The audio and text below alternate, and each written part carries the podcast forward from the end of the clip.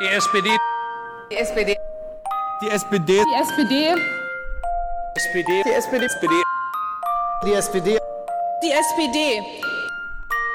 Die SPD. SPD. SPD. Großbaustelle SPD. Die SPD auf Bundesebene.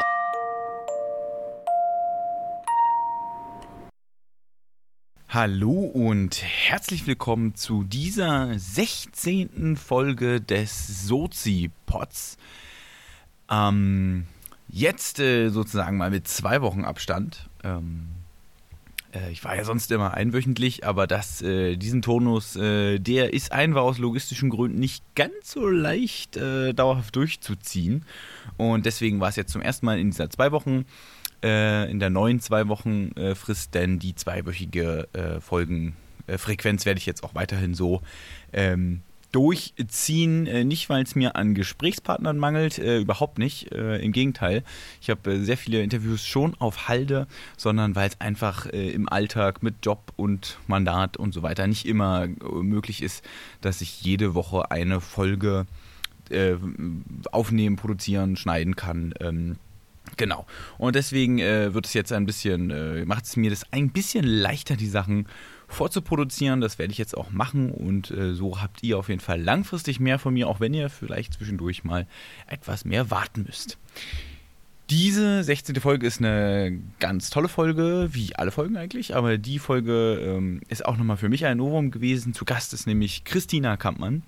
Christina Kampmann war 2013 schon mit, äh, ich glaube, 33 Jahren Mitglied des Deutschen Bundestages und ist dann 2015 im, ähm, Staatsministerin für Familie, Kultur, Jugend ähm, in Nordrhein-Westfalen geworden und war das dann bis letztes Jahr, als wir, äh, bis wir dann eben leider die, Bund äh, die Landtagswahl dort verloren hatten.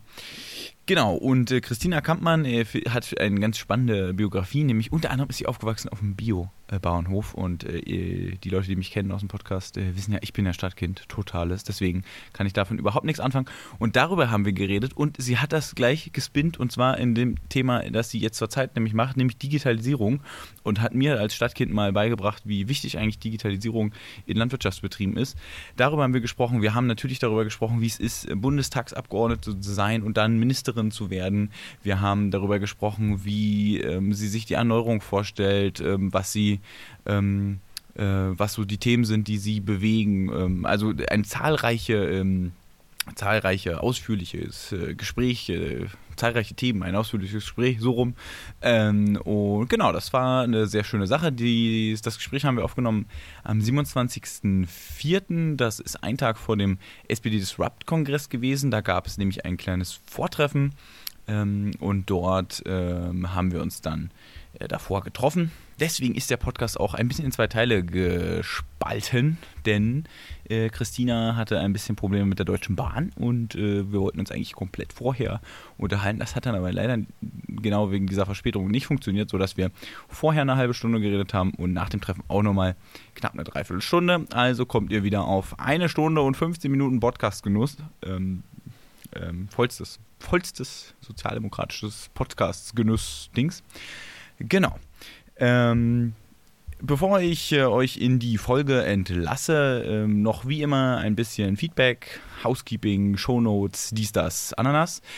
Ähm, immer noch herzlichen Dank für die vielen äh, Twitter-Follows und Retweets auch für die Diskussion. Danke für eure Kommentare auf der Homepage. Ähm, auch zur Folge von SPD Disrupt gab es da ähm, zwei, äh, drei Kommentare, ähm, wo ich auch immer gerne darauf reagiere, wo ich auch gerne versuche ins Gespräch zu kommen, soweit es mir möglich ist. Danke auch für die ähm, Bewertung bei iTunes äh, und die Abonnements bei den regulären Podcast-Apps. Ähm, ich kann das ein bisschen nachvollziehen ähm, über die über meine Internetseite äh, und natürlich über die App, die ich ne, nutze, nämlich Podcast Addict.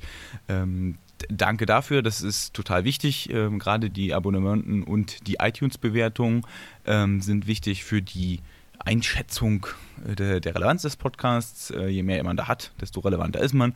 Und je re relevanter ich bin, desto eher komme ich auch mal an Leute ran, ähm, die ich nicht persönlich kenne und die vielleicht sich äh, zweimal überlegen, ob sie äh, sich mal mit mir treffen wollen.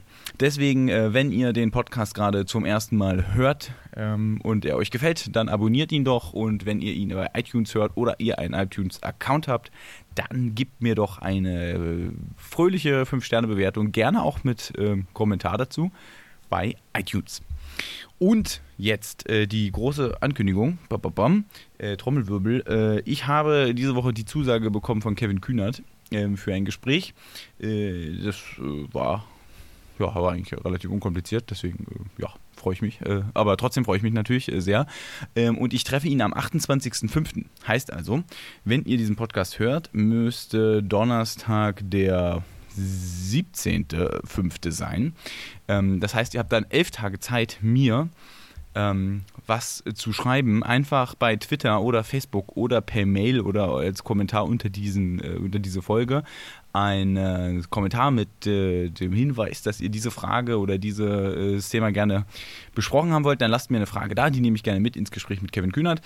Ähm, und dann habt ihr auch ein bisschen Feedback zu der eurer Zuhörerschaft. Ähm, genau.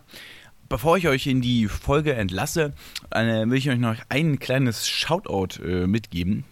Ihr wisst ja, ich habe das einmal getwittert und glaube ich auch mal gesagt, der Technikpate äh, vom Sozipod ist ja der äh, äh, Maurice Mathieu, den findet ihr unter Chucky Chuckson bei Twitter. Und der hat ja auch einen, äh, deswegen ist er auch der, er ist der, der Technikpate, weil er ein größeres Podcast-Projekt äh, mal gemacht hat und so ein kleines Net Mediennetzwerk namens Dragons Eat Everything mit äh, gestartet hat. Und der besagte, berühmte, berüchtigte Maurice Mathieu hat seinen einen kleinen Podcast neu gestartet. Ähm, der äh, heißt jetzt Nerd-Feuilleton. Findet ihr, wenn ihr Feuilleton richtig schreiben könnt, also nicht Paul Ballmann heißt, ähm, auch auf Twitter. Und äh, die haben ein ganz, ganz äh, fantastisches äh, Podcast-Format über alle Sachen, die es rund um Nerdkultur gibt. Also von Comics, Kinofilmen, äh, Computerspielen und so weiter. Ähm, sie haben jetzt eine fantastische erste Folge vom Nerdfeuilleton gehabt, ähm, sozusagen das neue Brand äh, des Ganzen, ähm, wo es um Black Dog Comics geht, ein Comicladen in Berlin. Ist echt ein super spannendes äh, Format äh, für alle, die wirklich Kino und Kultur äh, oder Popkultur interessiert sind. Auf jeden Fall was, was ich euch empfehlen würde. Jetzt aber genug von mir und ganz, ganz, ganz viel Spaß mit dieser äh, 16. Folge des Sozipods ähm, und dem Gespräch, was ich mit Christina Kappmann geführt habe. Bis bald. Ähm, hallo Christina. Hallo Paul. Äh, jetzt hat es geklappt, dank Bahn ein bisschen äh, länger, äh, obwohl es nur von, äh, von Bielefeld nach Berlin ja eigentlich gar nicht so viel ist, oder? Ja, nur, das sagst du so. Ähm, ein kleines Stück ist es schon und es war mal wieder ein Fehler, der so oft bei der Deutschen Bahn vorkommt. Es gab irgendwie eine technische Störung und in Hannover musste dann die eine Hälfte des Zuges komplett abgekoppelt werden, sodass die gesamten Menschen aus dieser Hälfte in unsere Hälfte mit reingeströmt sind. Das heißt, es gab tausend Menschen, es war total heiß und es war mal wieder so eine richtig legendäre Bahnfahrt, wie die, glaube ich, viele Menschen kennen, die häufiger mal Zug fahren. Da müsste die Politik mal was machen. Gute Idee, ja. Wir rufen mal bei, wie heißt der jetzt? Dobrindt? Nee, Moment, das ist jetzt anders. Scheuer ist ja jetzt verantwortlich, oder? Genau, der Scheuer ah. ist verantwortlich und ähm, ich würde vorschlagen, wir suchen den gleich nochmal auf genau. und sprechen wir, mal mit ihm. Wir sitzen ihm. ja hier gerade im Jakob-Kaiser-Haus, also vielleicht sitzt er hier irgendwo. Wer ähm, weiß. Fragen beim Pförtner gleich mal, wo ist das Büro? Wir müssen da mal sprechen. ähm, genau, äh, ich, wir hatten ja, es gibt ja immer die Welt vor dem Podcast. Äh, wir haben kurz ja eben schon geredet. Äh, du bist auf jeden Fall die erste Person im Podcast, die mal im Deutschen Bundestag war. Du bist die zweite Landtagsabgeordnete, die im Podcast ist oder war. Und die äh, erste Person, die mal Ministerin war. Mhm. Äh, also voll abgeräumt. Außerdem bist du morgen beim Impact-Team bei SPD Disrupt dabei. Genau. Auch ein Thema, was ich jetzt, ich glaube schon, ich hatte einen, der eine Idee hatte, Tanja vom äh, Organisationsteam mhm. von äh, äh, Disrupt dabei. Also super viele äh, Themen, über die wir hoffentlich alle noch reden können. Aber bevor ich dich weiter falsch vorstelle, vielleicht, ähm, sag du doch mal kurz, äh, Christina Kampmann, wer bist du eigentlich? ja, das mache ich total gerne. Also meinen Namen hast du ja gerade schon gesagt. Ich bin 37 und damit für eine Ministerin AD wahrscheinlich noch relativ jung. Ähm, über das Thema jung und weiblich reden wir in der SPD ja auch gerade ziemlich viel. Ich fühle mich mit 37 eigentlich dann immer gar nicht mehr so jung, aber in der Politik ist man das offensichtlich noch in diesem Alter. Ich komme aus Bielefeld, auch darüber haben wir schon gerade geredet und gehöre zu den wenigen Menschen, die Bielefeld richtig gerne mögen. Und bitte mach jetzt nicht den lustigen Scherz, den Nein. alle Bielefelder gar nicht mehr hören können, dass es Bielefeld nicht gibt. Ähm, du hast gerade schon gesagt, ich war im Bundestag von 2013 bis 2014 15. Danach hat dann Hannelore Kraft angerufen und gefragt, ob ich Ministerin in Nordrhein-Westfalen werden möchte für Familie, Kinder, Jugend, Sport und Kultur. Das habe ich dann gemacht und dann haben wir leider im vergangenen Mai die Wahl ganz knapp verloren. Seitdem bin ich Landtagsabgeordnete in Nordrhein-Westfalen, jetzt Sprecherin für Digitalisierung und Innovation und außerdem noch im Europaausschuss. Und ähm, ja, davor hatte ich auch ein Leben außerhalb der Politik, was ich eigentlich immer ganz gut finde, wenn Politikerinnen und Politiker das haben. Ich habe bei der Stadt Bielefeld gearbeitet und nebenbei promoviert, war Stipendiatin der Ebert Stiftung und ähm, ja, habe davor, glaube ich, schon einiges gemacht. Standesbeamtin, war im Sozialamt und ähm, ja, habe nebenbei eben immer. Ähm, das ist auch ganz spannend, das kann man Wikipedia auch nachlesen, wie du so nach und nach die Sachen gemacht hast. Das finde ich mega beeindruckend, weil ich finde das, also ich habe mal neben dem, ich habe ganz viel gearbeitet und mhm. studiert und das mhm. ist einfach ja schon, wenn man einen Nebenjob hat, der ein bisschen auch 20 Stunden ist, äh, mega anstrengend. Äh, finde ich krass, wie, hast, wie motiviert man sich da, gerade nach der Arbeit. Das ist ja wirklich schwer. Also zu sagen, ich habe jetzt 40 Stunden gearbeitet und muss jetzt nochmal irgendwie nachmittags noch, also abend noch was machen und so weiter. Das ist ja schon nicht ja, so absolut. Leicht. Also wie motiviert man sich? Erstmal muss man natürlich Spaß an dem Studium haben. Ich habe Politikwissenschaften studiert und weil ich Politik liebe, wie du wahrscheinlich auch, sonst säßen wir jetzt wahrscheinlich nicht hier, ist mir das nicht so schwer gefallen. Ich habe mir aber auch vorgestellt, wie ist es so, wenn ich jetzt irgendwie 50 bin und auf mein Leben zurückblicke, möchte ich dann immer noch als Beamtin bei der Stadt Bielefeld ähm, irgendwie im Steueramt oder so sitzen und dachte, nee, ich würde schon gerne noch was anderes machen und da ist es toll und jetzt sende ich mal gleich ein Lob nach Nordrhein-Westfalen, dass es sowas wie die Fernuni Hagen gibt, die, glaube ich, auch noch von Johannes Rau mitbegründet wurde und dies eben auch jungen Menschen ermöglicht, neben der Arbeit zu studieren, die vielleicht nicht gleich nach dem Abi ein Hochschulstudium aufnehmen konnten. Und ich glaube, das ist eine ziemlich gute Einrichtung, von der ich auf jeden Fall heute noch profitiere. Ähm, und außerdem, und das finde ich für mich mega spannend, äh, bist du auf dem Bauernhof aufgewachsen. Das mhm. steht zumindest bei Wikipedia, ja. Und ich bin Urberliner, deswegen habe ich überhaupt gar keinen Bezug zu diesen ganzen landwirtschaftlichen Fragen. ähm, vielleicht kannst du mir mal erzählen, wie es so ist, auf dem Bauernhof aufzuwachsen. Und ist es da wirklich so, dass man dann morgens auch noch raus muss und äh, mithelfen muss? Das sind so Sachen, die mir da so sofort in den Kopf kommen. ja, das ist absolut so. Also es ist auch nicht nur ein Bauernhof, sondern ein Bioland. Hof und ich komme wie so viele von einem kleinen Bauernhof, wo sich die Eltern dann irgendwann Gedanken machen mussten im Zuge der Industrialisierung der Landwirtschaft. Entweder wir müssen das Ding jetzt zumachen sozusagen oder wir machen was ganz anderes. Deshalb haben wir schon 1990 auf Bioland umgestellt und damals wusste man noch gar nicht, dass das so ein Riesentrend wird, wie das jetzt ist. Und dann kam in den 90ern der BSI-Skandal. Wir verkaufen halt auch Rindfleisch zum Beispiel und dann kam dieser Bio-Hype und es war natürlich ziemlich toll, weil es einfach gut funktioniert hat und man auch Landwirtschaft machen kann, die ganz nah an der Natur ist und wo man auch weiß, dass die Tiere, die bei uns leben, ähm, dass die nicht nur da sind, um irgendwann zu sterben, sondern dass sie zwischendurch auch noch ein gutes Leben haben. Und das ist mir auch noch wichtig, dem fühle ich mich auch noch ziemlich verbunden. Es gibt ja nicht so viele Sozialdemokratinnen und Sozialdemokraten, ähm, die irgendwie diesen landwirtschaftlichen Hintergrund haben. Aber für mich war das eine tolle Zeit, weil eine Kindheit auf dem Bauernhof ist einfach unschlagbar, finde ich, auch wenn ich Berlin über alles liebe und mir vorstellen kann, ähm, dass du hier auch eine tolle Jugend wahrscheinlich hattest. Ähm, aber Bauernhof ist schon was Schönes, finde ich.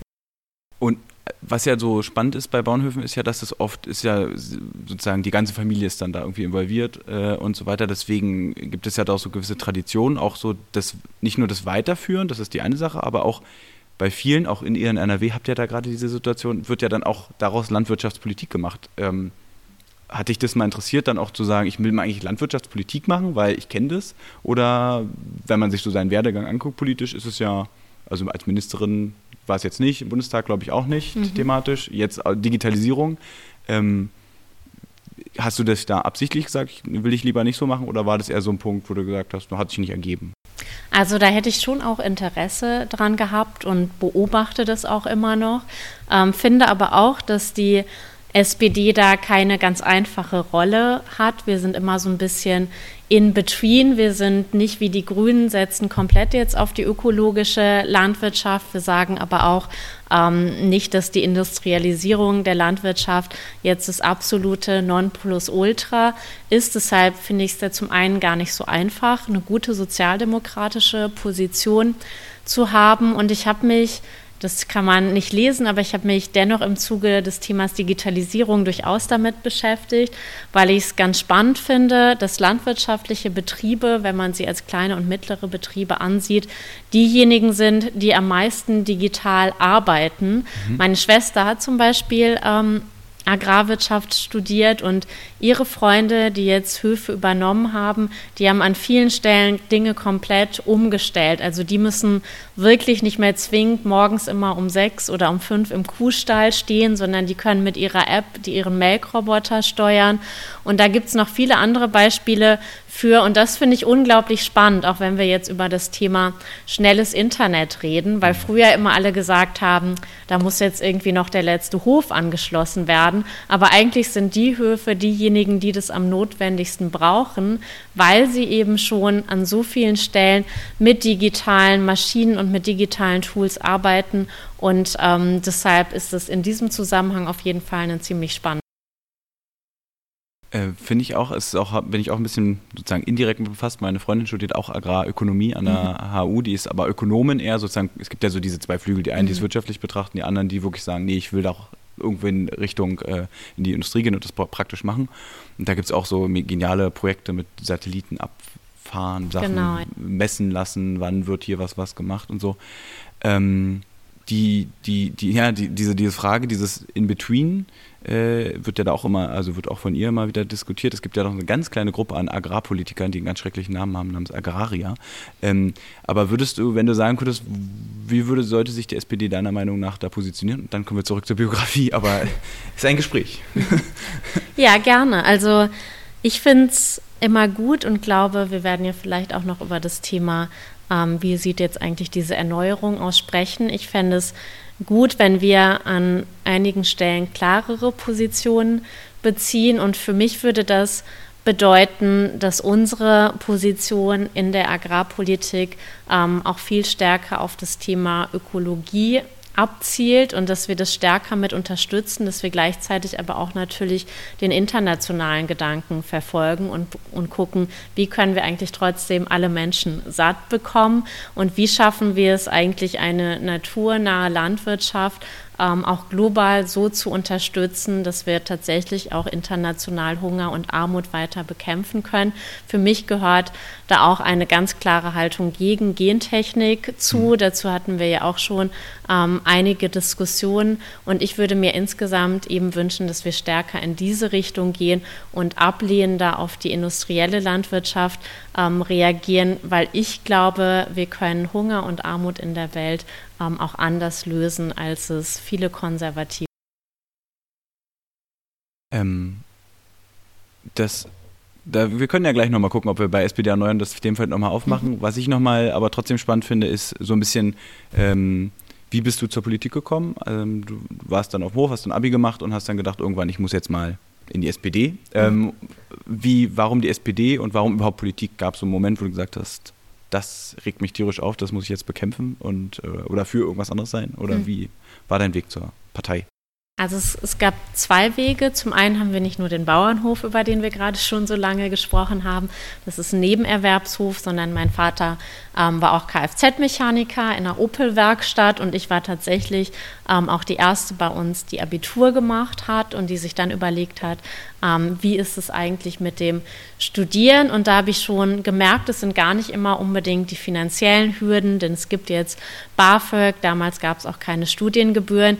Ähm, es ist in solchen Haushalten und Familien dann manchmal auch so das Selbstverständnis, dass es dann eben nicht klar war, obwohl ich ein ganz okayes Abi gemacht habe, dass ich dann studiere. Ich habe dann erst ein Jahr Jura studiert und dann meinte meine Mutter so, ach, ihr seid ja so viele, warum solltest du da jetzt einen guten Job bekommen? Ich habe hier so ein duales Studium bei der Stadt Bielefeld ähm, rausgesucht, da verdient man vom ersten Moment an Geld, willst du nicht eigentlich das lieber machen? Mhm. Ähm, obwohl ich dieses Jurastudium eigentlich gerne gemacht habe, habe ich mich dann so ein bisschen überzeugen lassen. Und das war schon auch ein Grund zu sagen, da hat die SPD viel geschafft in der Bildungspolitik. Aber wenn man sich heute die Zahlen anschaut, dass Kinder und Jugendliche aus Nicht-Akademikerfamilien eben immer noch viel seltener Abitur machen und dann studieren, ähm, dann zeigt sich auch, dass da noch viel zu tun ist. Und das war ein wesentlicher Grund. Der zweite war, dass ich dann nach diesem Studium, das ich als Diplom-Verwaltungswirtin abgeschlossen habe, ähm, ins Sozialamt, was dann später das Jobcenter ähm, war, gekommen bin. Und da habe ich gesehen, es gibt ganz viele Menschen, auch in meiner Stadt, und Bielefeld ist, glaube ich, eine Stadt, der es einigermaßen gut geht, ähm, neben mir und um mich rum, die sind richtig arm und die können oft gar nichts dafür. Und ich kann im Sozialamt nur da sitzen und denen Geld auszahlen. Aber dieses strukturelle Problem, daran kann ich da überhaupt nichts ändern. Und das waren für mich die entscheidenden beiden Gründe, warum ich dann gesagt habe, ähm, ich möchte mich jetzt engagieren. Ich war dann erst bei den Jusos, die mir auch immer noch wichtig sind. Und es hat ein bisschen gedauert, bis ich ähm, dann auch den Weg in die Partei tatsächlich geschafft habe. Das kennen vielleicht auch viele, dass ähm, der Weg von den Jusos dann in den Ortsverein gefühlt auch manchmal lang sein kann und irgendwie ein Kultur kultureller Bruch auch oft ist. Genau, das ist das richtige Wort. Es ist ein kultureller Bruch, ähm, aber zumindest bei mir hat es geklappt und dann bin ich da auch den relativ traditionell. Ähm, wann bist du in die Partei eingetreten? 2007. Ich war 2006 erst bei den Jusos und 2007 bin ich dann offiziell eingetreten, aber bis ich mich richtig auch in der Partei engagiert habe. Ähm, ich, was ich da faszinierend finde, also Hartz IV hat mich zum Beispiel nicht so politisiert, aber als ich dann Mitglied äh, der SPD geworden bin, habe ich einen, auch den Lars, haben wir vorher schon drüber geredet, der mhm. auch im Podcast war, der super Sozialpolitik auf kommunaler Ebene gemacht hat und dann mich sozusagen an das Thema rangeführt hat. Und mhm. seitdem bin ich da auch super kritisch und glaube, dass es da auch eine Menge Reform bedarf. Nichtsdestotrotz, gerade für mich als Ossi ist es ja, oder für die Generation, der ich angehöre, äh, 90 geboren, war natürlich die SPD für Hartz IV verantwortlich. Und deswegen ist es im Osten mega problematisch, und das ist ja auch bei euch oder auch bei dir angekommen. Du wusstest ja logischerweise, wer diese Reform gemacht hat. Trotzdem, warum zur SPD? Warum nicht zu sagen, so ein Scheiß hier, was ihr gemacht habt, ähm, warum nicht zur Linken oder zu den Grünen, obwohl die waren auch dabei, also zur Linken.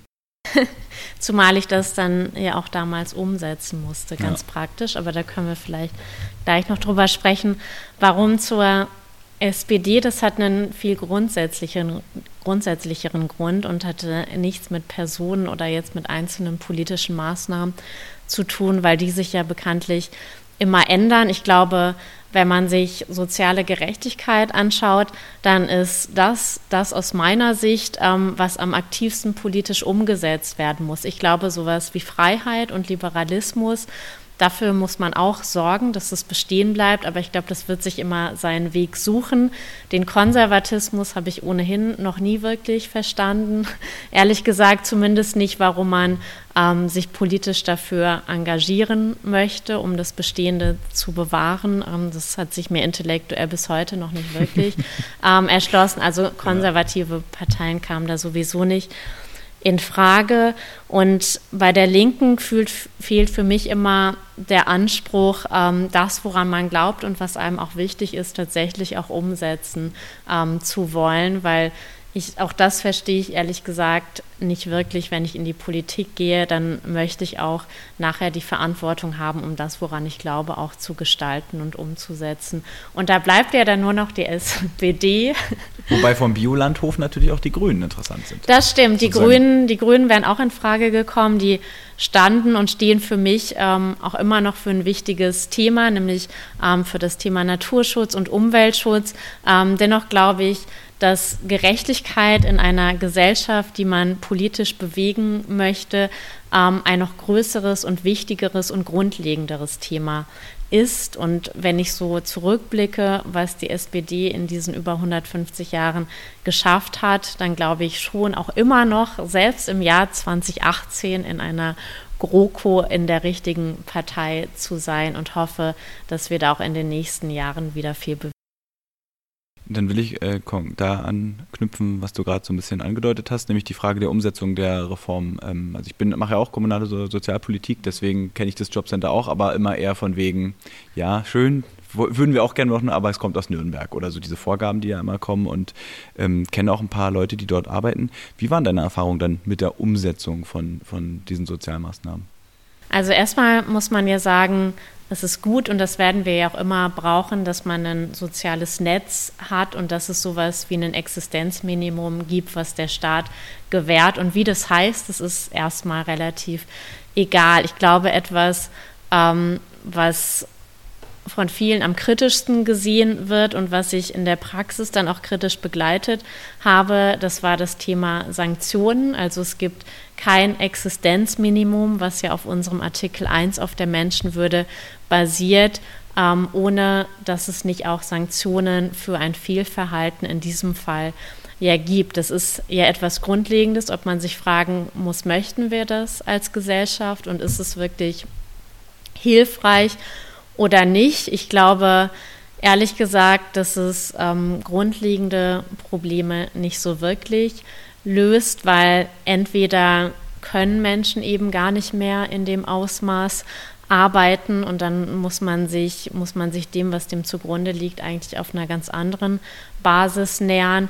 Ähm, oder wir müssen eben einen anderen Arbeitsmarkt. Wir haben ja jetzt zum Glück, das war ja einer der guten Punkte, auch im Koalitionsvertrag, nämlich einen größeren sozialen Arbeitsmarkt zu schaffen. Das haben wir in Nordrhein-Westfalen ja auch gemacht. Wir müssen eben einen anderen Arbeitsmarkt schaffen, wo die dann auch einen Platz finden.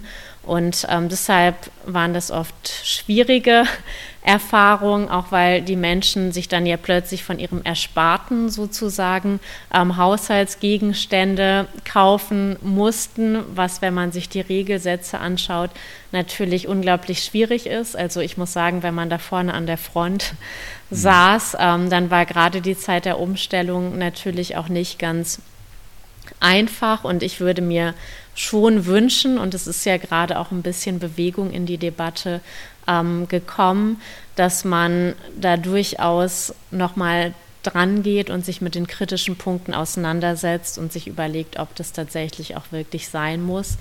Trotzdem werden wir irgendwie weiter dafür stehen.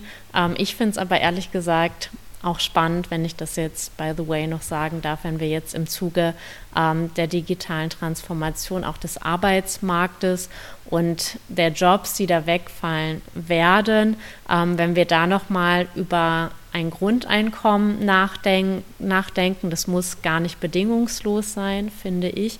Ähm, aber in Finnland haben sie es ja jetzt gerade abgebrochen, ich weiß, mhm. aber ich finde es zumindest spannend, ähm, darüber nachzudenken, ob wir jetzt ein Sozialhilfesystem haben oder etwas positiv besetzteres Grundeinkommen klingt ja schon sehr viel positiver und wie man das ausgestalten kann. Ich finde, das sind gerade so zwei gute Gründe, um vielleicht mal eine neue Dynamik in diese Debatte reinzubringen. Ja, ja zumal wir auch, glaube ich, also unser Bürgermeister Michael Müller, der hat ja dieses solidarische genau. Grundeinkommen äh, vorgeschlagen. Das habe ich auch schon mal analysiert. Das ist ja eigentlich auch nur eine Erweiterung dieses dritten Arbeitsmarktes, wenn man ehrlich ist. Aber die Tatsache, dass es mal ein bisschen nach vorne gedacht war, äh, war ja schon mal richtig gut. Und die zweite Sache war, die er auch in einem Tagesspiegel-Interview mal gesagt hat, ähm, zur Frage, warum müssen Sie da jetzt das reformieren, hat er gesagt, seit irgendwie, wie viele Jahren ist es jetzt? 15 Jahren, mhm. werden wir darauf an jedem Infostand angesprochen.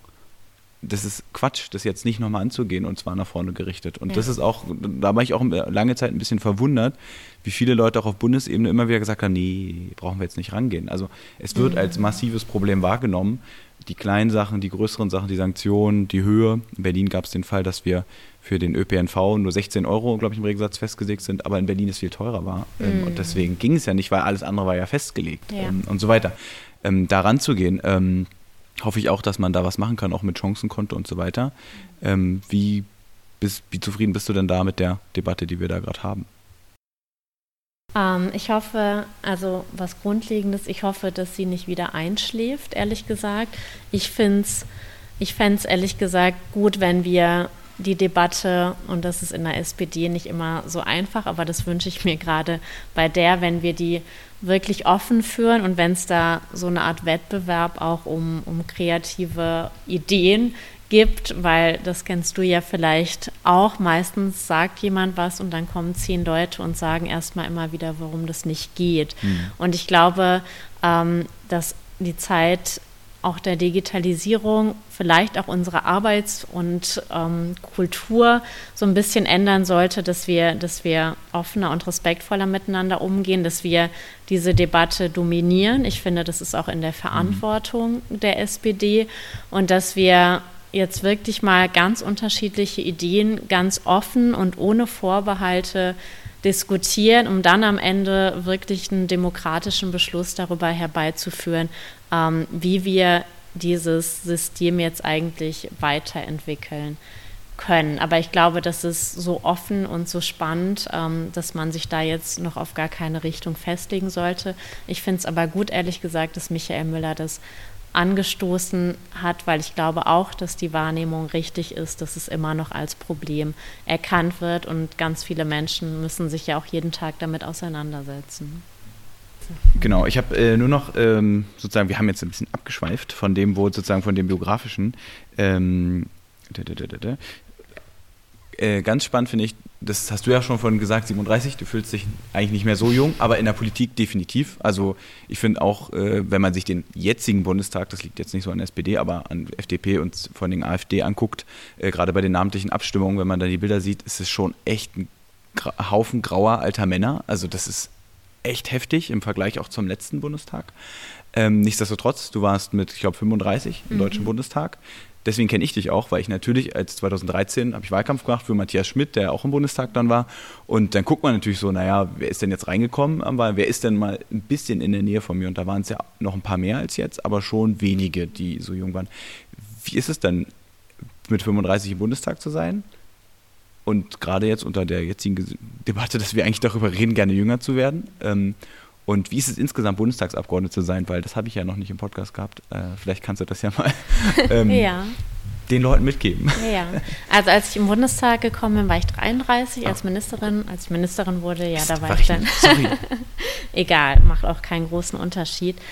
Ähm, da war ich 35 und im Bundestag war es ehrlich gesagt erstmal eine richtig tolle Zeit und ich hatte überhaupt nicht das Gefühl, ähm, dass man jetzt deshalb in irgendeiner Form benachteiligt oder diskriminiert wird ähm, oder sonst irgendwas. Ich hatte da auch nie das Gefühl, ähm, politisch nicht ernst genommen zu werden aufgrund meines Alters. Als Ministerin hatte ich dann ein paar andere Erfahrungen, ehrlich gesagt, ähm, aber hier überhaupt nicht. Vielleicht auch, weil es zu dieser Zeit zumindest in der SPD gefühlt eine Kultur dafür gab, dass das als etwas Positives aufgenommen wurde. Und deshalb ähm, war das hier eine tolle Zeit, plötzlich nach einer langen ehrenamtlichen Zeit dann beruflich das zu machen, was man wirklich liebt. Das ist für mich eine tolle Erfahrung und da bin ich immer noch dankbar für, dass ich das auch immer noch tun kann.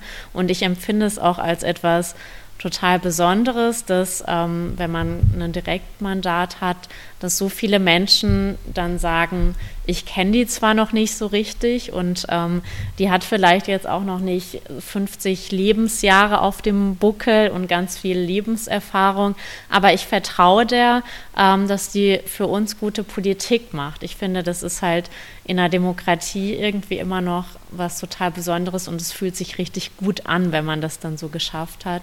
Und deshalb war das eine schöne Zeit und ich denke auch unheimlich gerne. Ähm, wie ist denn so der Alltag als Bundestagsabgeordneter? Weil es ist ja, es wird ja von außen und, ne, und man guckt immer, man sieht die Leute viel auf Facebook, aber mhm. ich arbeite ja auch nur noch im Bundestag für die Leute, die es jetzt ja hören. Und es ist schon ein voller Terminkalender. Mhm. Also es ist nicht so, dass man denkt, es ist nicht leicht verdientes Geld, sag ich mal so. Ähm, wie, wie war das so? Du bist dann auch neu, du kriegst da ein Thema zugewiesen oder eine Ausschussmitgliedschaft. Ähm, wie geht man dann daran an? Vielleicht auch an Themen, die man sonst so im Einzelbereich vielleicht gar nicht so kannte und gesagt hat, okay, damit habe ich mich eigentlich noch nie auseinandergesetzt, aber da bin ich jetzt Berichterstatterin für, also gehe ich jetzt daran. Wie ist das so im Alltag? Also das ist ja, glaube ich, etwas, dass sich jeder, der in die Politik geht, bewusst machen muss, dass es einfach eine gute Eigenschaft als Politikerin ist, wenn man sich gut und schnell auch in fachfremde Themen einarbeiten ähm, kann, weil hier im Bundestag war es ein bisschen einfacher, denn da haben dann irgendwie nicht gleich 30 Journalisten auf dich geguckt und geschaut, kann die seit dem ersten Tag eigentlich ähm, das, wofür sie zuständig ist. Das war als Ministerin dann komplett anders und auch damals war es für mich ein komplett neuer Aufgabenbereich. Das heißt, hier hat man ein bisschen mehr Zeit. Es gibt ganz viele informelle Regeln, ähm, die, in die man sich erstmal so reinfühlen muss. Und ich hatte das Glück, und ich glaube, da kann man hier vielleicht auch noch stärker dran arbeiten, dass ich einen älteren Kollegen hatte. Ich war im Innenausschuss für das Thema Asylpolitik zuständig, der mich sozusagen an die Hand genommen hat, dafür gesorgt hat, dass ich relativ schnell meine erste Rede halten kann, mir dann erstmal gesagt hat, wie ich das eigentlich mache, was da reingehört, wie lang die sein muss. Und da gab es schon eine große Solidarität hier. Ich glaube, das hatte aber auch nicht jeder. Ähm, dafür, bin ich, dafür bin ich ihm immer noch unglaublich dankbar. Es gibt ja manchmal, glaube ich, auch so Mentorenmodelle oder Patenschaftsmodelle. Ich finde, das ist auf jeden Fall sinnvoll, weil es gibt so viel hier ganz neu zu lernen, dass es immer toll ist, wenn man dann Kolleginnen oder Kollegen hat, die einen dabei unterstützen. Und bei mir kam dann ja auch noch dazu, ähm, dass dann relativ da, schnell das Jahr kam, wo so viele geflüchtete Menschen gekommen sind, wo wir auch viele schwierige Diskussionen dann in der Koalition mit der Union hatten. Ähm, aber da waren wir wirklich als Team gut aufgestellt und deshalb waren das wichtige Erfahrungen, für die man dann, glaube ich, auch für das spätere Leben, egal was man macht, noch viel mitnehmen kann. Zumal ja auch Asylfragen und Sozial, also Sozialamtsfragen waren sozusagen viele in vielerlei Hinsicht. Ähm, dann äh, 2015, hast du vorhin gesagt, kam der Anruf, hey, von Hallo, willst du nicht Ministerin werden? Ähm, das ist ja schon auch, wenn man gerade, also zwei Jahre Bundestag, jetzt meine Erfahrung, äh, da ist man erstmal im Thema, man ist irgendwie, kennt die Debatten, man kennt die Leute, man ist mal eingearbeitet. Und dann kriegt man den Anruf, wie war das so und äh, wie wägt man sowas auch ab? Also wie hast du so die Entscheidung getroffen, zu sagen, hm, gehe ich dahin oder mache ich das weiter? Ja, also das kam ziemlich überraschend und plötzlich, dieser Anruf, ehrlich gesagt, weil ich weder wusste, dass das Kabinett in Nordrhein-Westfalen umgebildet werden soll, noch hätte ich jemals geahnt, dass ich irgendwas damit zu tun habe, eben weil ich erst so kurz auch im Bundestag war. Und ich weiß nicht, wie du deine Entscheidung triffst, aber ganz oft ist es zumindest bei mir so, dass ich dann sofort ein Gefühl habe, ob was richtig ist oder ob ich besser die Finger davon lassen sollte. Und da hatte ich vom ersten Moment an das Gefühl, dass ich das unbedingt machen möchte, wahrscheinlich auch aus dem Wissen heraus, ich kann dann in einem Bereich wirklich das umsetzen, ähm, an das ich glaube und was mir als Sozialdemokratin auch wichtig ist und das auch noch in so einem, wie ich finde, für die SPD wichtigen Feld wie der Familienpolitik. Und deshalb ähm, habe ich dann gleich zugesagt, ohne wirklich so zu wissen, was auf mich zukommt.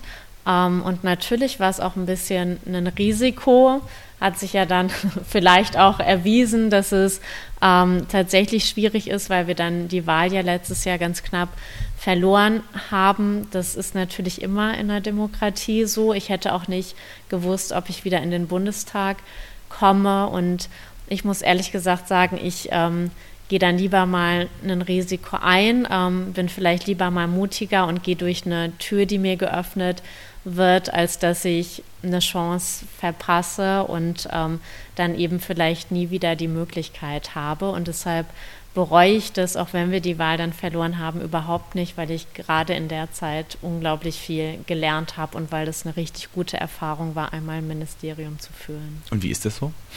Also, Bundestagsabgeordnete ist meine Erfahrung, sind ja vor allen Dingen so Mediatoren. Also ich glaube, die stärksten Bundestagsabgeordneten sind die, die die richtigen Leute an den Tisch kriegen und einfach vermitteln irgendwie mhm. und aushandeln und so weiter. Aber Ministerin sein ist ja Entscheidung treffen. Das heißt, mhm. da kommen genau die Leute, die Mediatoren sind und sagen A oder B. Mhm. Ähm, aber wie ist es dann so, wenn man auch, du hast vorhin gesagt, es gab schon Probleme, so vom Al also der Wahrnehmung des Alters, ähm, dann auf einmal Ministerin zu sein? Das ist ja auch, ich finde das mega, mega krass, also die Vorstellung. Also. Ja, das fand ich auch. ähm, das, also es war trotzdem, es war trotzdem gut, aber ich wusste von Anfang an, hier habe ich keine Zeit, mich groß einzuarbeiten, sondern vom Tag der ersten Pressekonferenz an, wo das bekannt gegeben wird, da wird es irgendwie Journalisten geben, die wissen, die ist neu, die ist vielleicht noch nicht so erfahren und da muss ich kompetent und souverän sein und das hat, glaube ich, dann insgesamt ganz gut geklappt und ich hatte eben auch tolle Menschen in diesem Ministerium, die mich gut unterstützt haben. Ähm, ich hatte einen Staatssekretär, der schon ganz viel Erfahrung hatte, Abteilungsleiter, die der sozialdemokratischen Idee an vielen Stellen auch nahestanden, würde ich sagen. Und das war einfach eine gute Unterstützung, für die man dann auch offen sein muss. Das ist ja auch nicht immer so mhm. einfach in der Politik, dass man auf der einen Seite ähm, vielleicht mal einen Zeitungsartikel, der nicht gerade wohlmeint, ist und auch nicht konstruktiv, dass man versucht, dass einem der nicht zu nahe geht und dass man auf der anderen Seite aber auch offen für Kritik und für Ratschläge bleibt. Das ist immer ein schmaler Grad und ich habe mir das immer versucht zu bewahren und die Dinge, die mir noch fehlen, wie zum Beispiel ähm, Erfahrung in der Pressearbeit ähm, oder auch in manchen politischen Entscheidungen, da habe ich immer mich bemüht, offen für zu sein und dann auch den Menschen zu vertrauen, wo ich glaube, ähm, dass, dass ich das mit gutem Gewissen tun kann. Und das hat wirklich immer ganz gut geklappt. Ich habe aber auch gemerkt, ähm, dass keine dieser anderen Personen und keine Erfahrung sowas wie politischen Instinkt ersetzen kann. Also ganz oft waren es dann eben doch die Fragen, wo ich mir vorher überlegt habe, die kommen bestimmt im Ausschuss von der Opposition oder von den Journalisten. Und da hatte ich oft gar keinen Hinweis, sondern das war vorher schon mein Gefühl, danach fragen die bestimmt. Und deshalb glaube ich, dass sowas wie politischen Instinkt trotzdem nichts ersetzen kann und dass man das entweder niemand hat das ja perfekt, aber dass man es entweder ein bisschen hat oder aus den Erfahrungen gelernt hat. Und das war auch eine wichtige Erfahrung, sich auf diesen Instinkt zu verlassen. So, jetzt machen wir einen Break.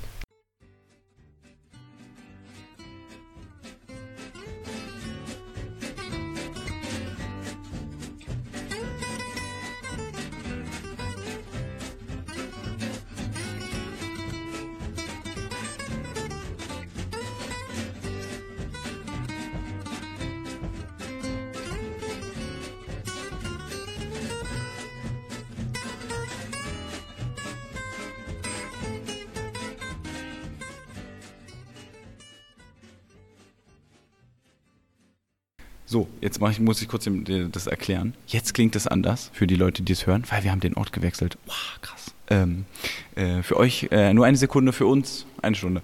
Ähm, genau. Äh, wir waren gerade bei dem Punkt äh, äh, politische Intuition. Ähm, die, die wichtig war für dich in der Arbeit. Und das, das bringt mich auch was, diese, diese, dieser, dieser Moment zwischen Vertrauen und gleichzeitig muss man selbst entscheiden und immer man selbst ist, muss immer den Kopf für den ganzen Kram mhm, hinhalten, genau. der dann halt verbockt wird. Und ich hatte, ich war mal einmal Praktikant beim Landesverband Berlin. Mhm. Und das war so, da, wie man so ist, unbeleckt, gibt man den politischen Raum und ich war in der Öffentlichkeitsarbeitsabteilung, da meint, ja, schreib mal was zu 150 Jahre Parteigeschichte. So, und dann habe ich halt einen Artikel geschrieben.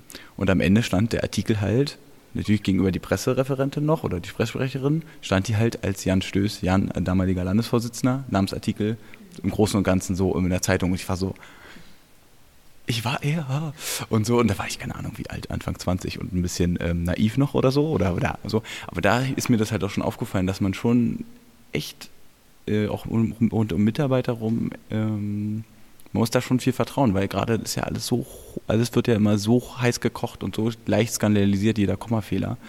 Ähm, wie ist das so? Also kannst du vielleicht die Leute, die sich mit sowas noch gar nicht beschäftigt haben, mal so mitnehmen, wie das ist, wenn man dann im Ministerium sitzt und weiß, okay, Intuition, das eine Thema, das wird brennen, wir müssen da irgendwas machen und man dann gegen die Verwaltung irgendwie mit den Leuten umgehen muss?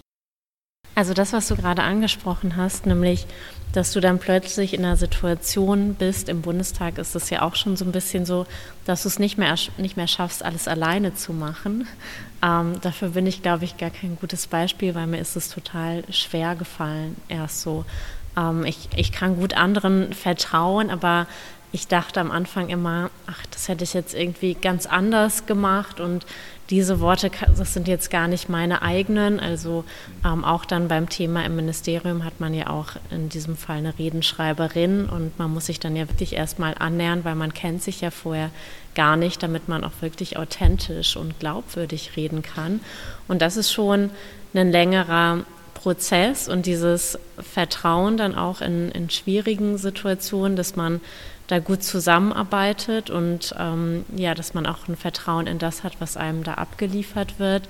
Das braucht, glaube ich, ein bisschen und das muss zusammenwachsen. Aber wenn man dann merkt, man hat da gute Leute, ähm, dann ist es natürlich wirklich gewinnbringend und man muss ja auch sagen, gerade die Ministerien, die sind ja so hierarchisch durchorganisiert, dass die meisten Fehler, die dann vielleicht in irgendwelchen Papieren drin sind, in irgendeiner Ebene ähm, dann tatsächlich auch daraus gefiltert werden, wobei ich mich auf der anderen Seite dann manchmal auch gewundert habe, dass auch bei Sachen, die alle Ebenen genommen haben und wo eigentlich sehr viele Menschen hätten draufschauen müssen, dass da dann doch manchmal trotzdem noch Sachen bei mir angekommen sind, wo ich mir gedacht habe, gut, dass ich da nochmal genau drauf geschaut habe, ähm, denn sonst wäre es schwierig gewesen, weil wie du gesagt hast, man selbst hält immer den Kopf für alles hin, man selbst ist am Ende dafür verantwortlich und wenn man so ein bisschen perfektionistisch an, veranlagt ist wie ich, ähm, dann muss man auch erstmal sich eine gewisse Gelassenheit in manchen Dingen aneignen, aber in anderen eben auch nicht, weil am Ende ähm, geht es ja auch nicht nur um dich selbst, sondern es geht dann immer auch um die SPD und mhm. ich finde, das ist schon eine ganz schön große Verantwortung. Ja. Ähm, aber dieses mit der Perfektionist äh, sein, das finde ich nochmal spannend. Äh, ist es, sind die meisten, die da so im Kabinett sitzen oder Staatssekretäre sind, sind die perfektionistisch oder sind die eher Leute, die sagen, ja, kann ich mir gar nicht mehr erlauben, ich habe gar keine Zeit mehr dafür und sich das abtrainiert haben? Wie ist so, wie ist da so das Verhältnis? Ganz schwer sagen, mhm. ehrlich gesagt. Also ich nehme schon wahr, dass viele, die schon länger in der Politik sind, ähm, tatsächlich vielleicht ein bisschen gelassener geworden sind in manchen Dingen. Manche sind ja auch vielleicht gar nicht von Anfang an mhm. so perfektionistisch ähm, veranlagt und es ist ja auch anstrengend, perfektionistisch zu sein. Und wenn du, wenn du nicht an einigen Stellen da ein bisschen zurückschraubst, dann wirst du ja auch wahnsinnig mhm. irgendwann. Ähm, trotzdem muss ich feststellen, dass jetzt, wo ich wieder Landtagsabgeordnete bin, wo ich fast alles alleine machen kann und alles genauso, wie ich mir das vorstelle. Ähm, für mich ist es irgendwie, also mich macht es an manchen Stellen dann auch sehr zufrieden, ehrlich gesagt, ähm, weil dann, wenn dann was nicht klappt, dann weiß ich, da bin ich jetzt alleine dran schuld und ähm, da muss ich auch die Konsequenzen für tragen. Und es hat beides so seine Vor- und Nachteile. Mm, und ich weiß gar nicht, wie das organisiert ist. Du hast ja trotzdem da auch Mitarbeiter logischerweise im, im, im Landtag. Ähm, wie ist es denn jetzt, wenn man auf einmal der Regierung gegenüber sitzt und vorher war man auf der anderen Seite? Ähm, gut, jetzt ist es natürlich glücklich, also, also ist jetzt nicht die eigene Regierung, das ist vielleicht auch nochmal ganz nett, sondern auch eine ziemlich bekloppte Regierung, muss ich sagen. Also was ich so mit, das war schon eine ziemlich das ist ja ein SPD-Podcast, ja kein, kein Anspruch auf journalistische Neutralität. Die haben echt voll verkackt. Also ja, die haben stimmt. so eine Bruchlandung hingelegt, finde ich, mit äh, gerade Laschet so groß, mit Stau und alles getönt und mhm. echt krass. Wie ist es jetzt, wenn man auf einmal auf deiner Seite sitzt und eigentlich denkt, ja, ich weiß schon, wie ihr euch führt, ihr seid auch neu, aber Ihr habt halt echt Pech, ich muss euch jetzt kritisieren. um, ähm, für mich ist das ja auch das erste Mal eine Zeit in der Opposition. Mhm. Und ehrlich gesagt, das erste Jahr jetzt ist mir der Rollenwechsel nicht so schwer gefallen, weil es macht auch Spaß, auch mal meckern mhm. zu können. Man wird ja als Ministerin dann auch gerade in den Ausschüssen von der damaligen Opposition immer viel kritisiert und immer viel angemeckert. Und äh, ja, jetzt kann ich das auch mal tun. Es muss vielleicht auch nicht mehr jede Zahl hinter dem Komma stehen, wenn ich was Twitter oder was in den mhm. sozialen Medien schreibe. Und mir macht es schon Spaß auch zu gucken, wo machen die anderen Fehler, wo sind Sachen nicht konsistent und wo können wir da dann auch reingehen, um genau das mhm. aufzudecken. Also ähm, ich finde, dass Oppositionsarbeit schon was Faszinierendes ist. Ich glaube aber, dass es langfristig nicht einfach sein wird, weil ja jeder von uns in die Politik gegangen ist, um tatsächlich etwas ähm, zu gestalten. Und gerade wenn man in einem Bereich wie der Digitalisierung ist, wo man weiß, wir haben jetzt noch eine Legislaturperiode, die noch vier Jahre geht, da wird so viel passieren und wir können da als SPD ähm, wirklich nicht viel machen, zumindest nicht im Land in dieser Zeit, dann ist es manchmal auch ganz schön hart, wenn man sich das überlegt. Noch eine Frage dazu und dann kommen wir mal zu Disrupt und SPD erneuern und so. Ähm, was ja das Problem der Opposition war unter Armin Laschet, habe ich ein bisschen das Gefühl, dass sie ja auch sich, ich finde, ein bisschen übertrieben haben mit der Oppositionsarbeit. Also, okay. naja, nicht, nicht, die waren halt, die nicht kritisieren ist ja auch okay, aber von meiner jetzt war, von meiner Warnung aus Berlin jetzt, die haben halt sehr viele Sachen kritisiert, die objektiv nicht so leicht sind. Also wir kennen das ja auch in Berlin, da werden dann halt Sachen kontrolliert, die FDP macht das gerne hier bei uns, das wäre alles so leicht und du weißt ganz genau, das funktioniert nicht. Also selbst wenn ihr das jetzt übernehmt, das dauert zehn Jahre, weiß nicht, bei uns Personal äh, in der öffentlichen Dienst wieder einzustellen oder sowas. Aber die haben ja so suggeriert, dass ähm, es alles so leicht wäre. Mhm. Und das ist ja das, was ich, was ich jetzt von außen als Bruchlandung wahrnehme, weil sie jetzt überall zurückrudern müssen. Absolut. Wird darüber auch in der Fraktion gesprochen? Also wie ist das, wenn man gerade so merkt, hm, könnten wir jetzt noch stärker reingehen, aber wir müssen auch aufpassen, gerade in NRW, mhm. äh, wenn man sagt, wir irgendwann werden wir wieder in NRW regieren. Das schon irgendwie wollen alle und es ist klar, dass das realistisch ist. Muss man da manchmal ein bisschen das austarieren? Absolut, weil ich finde, das Wichtigste in der Politik ist es ja auch glaubwürdig gegenüber den Wählerinnen und Wählern mhm. zu bleiben. Das sollte der Anspruch jedes Politikers, jeder Politikerin sein, finde ich. Und deshalb ähm, fand ich das auch unangemessen, wie die CDU und die FDP das im Wahlkampf gemacht haben. Ähm, die haben vielleicht auch selbst nicht damit gerechnet, dass ja. sie dann tatsächlich in der Regierungsverantwortung stehen und das umsetzen müssen. Aber ich finde schon, dass man natürlich vor Augen haben muss, ähm, was können wir selbst tatsächlich schaffen und diese Verantwortung dann auch wahrnehmen muss. Ich muss aber auch sagen, dass die jetzige Regierung es uns an so vielen anderen Stellen so leicht macht, ähm, dass wir gar nicht auf solche Methoden zurückgreifen müssen, sondern tatsächlich auch das kritisieren können, was falsch läuft und wo ich mir auch relativ sicher bin, dass solche Fehler bei uns zumindest nicht so leichtfertig passiert wären. Hm. Dann sind wir ja schon ein bisschen bei äh, NRW.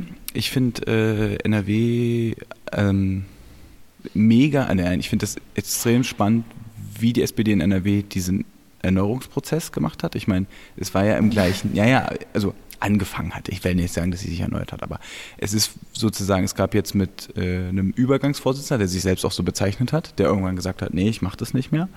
Ähm, gleichzeitig war auch klar, dass dann auch beim äh, bei der Fraktion ähm, was passieren muss. Es war klar, dass äh, beim Landesvorsitz was passieren muss, etc.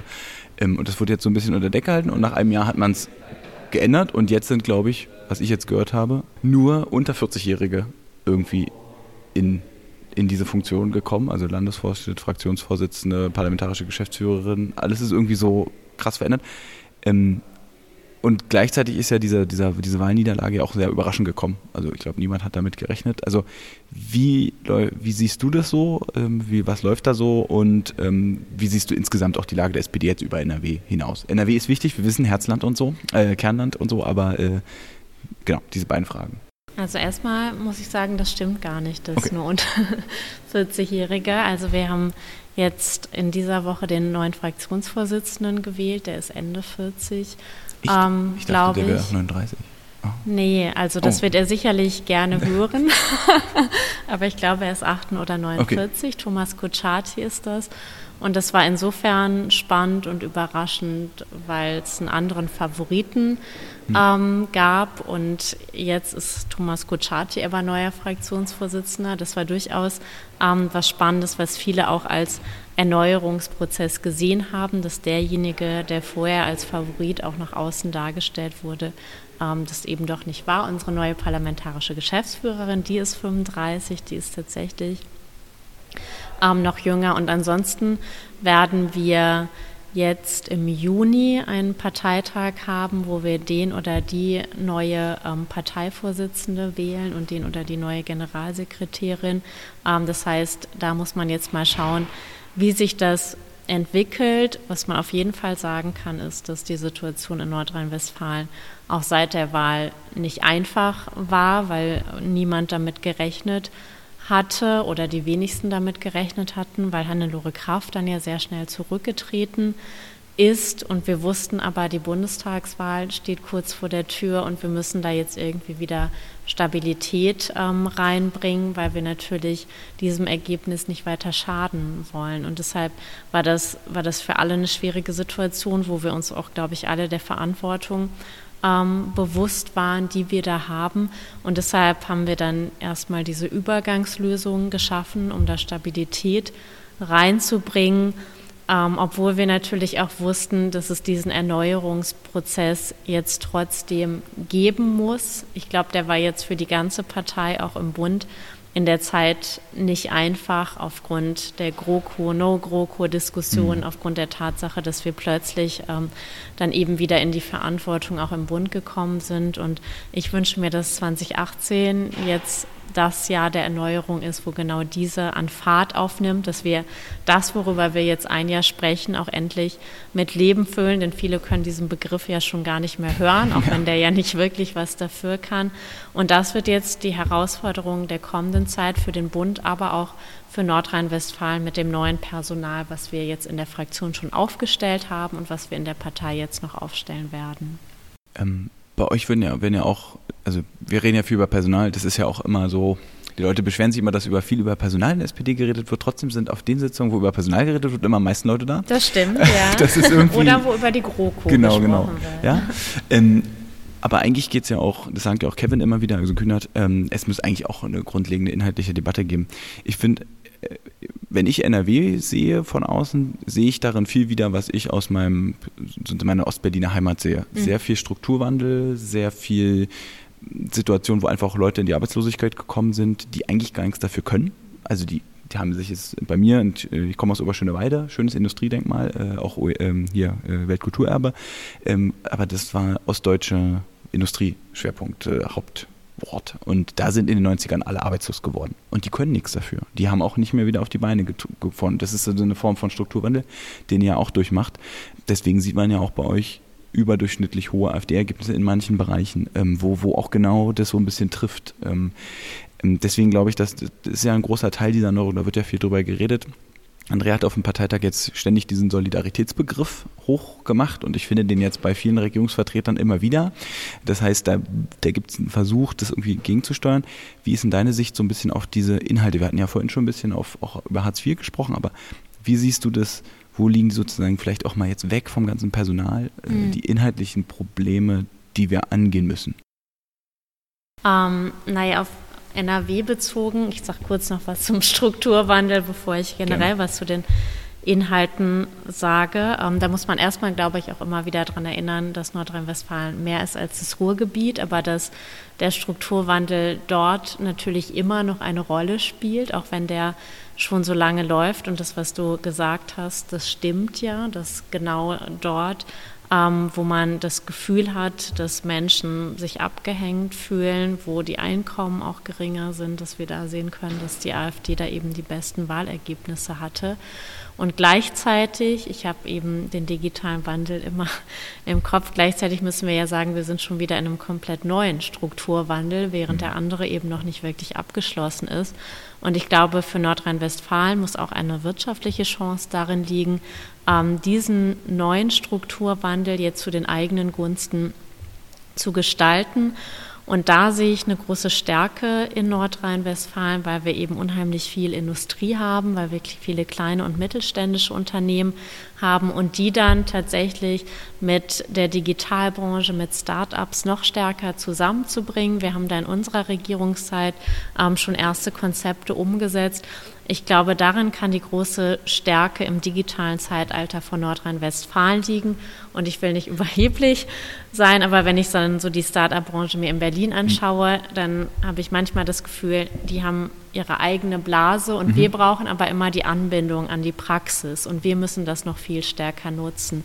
Das kann, glaube ich, eine große Chance sein. Und insgesamt wenn wir jetzt über die programmatische Ausrichtung der SPD sprechen, dann würde ich mir wünschen, dass wir, dass wir da klarer und radikaler in unseren Positionen werden und dass wir nicht immer versuchen, da irgendwie rumzuschwurbeln und immer so ein bisschen in der Mitte von allem zu sein, sondern dass wir uns ähm, ganz klar bekennen, erstmal so grundsätzlich. Und ich wünsche mir auch, dass wir wieder die großen Themen aufmachen. Ich habe mich unheimlich geärgert, als es mit dem kostenlosen ÖPNV mhm. aus Brüssel kam. Ähm, ich finde, das hätte etwas sein müssen, was wir in die politische Landschaft tragen. Oder was ich auch großartig finde, was mir viel zu wenig diskutiert wurde, war die 28-Stunden-Woche der IG Metall, mhm. die das ja umgesetzt haben. Das sollten Konzepte sein, die von uns kommen, die richtig gut in die Zeit passen. Und was mich immer stört, ist, dass viele dann sagen, ja, aber da müssen wir hier wissen, wie das umgesetzt wird und dann wird es da diejenigen geben, die das kritisieren.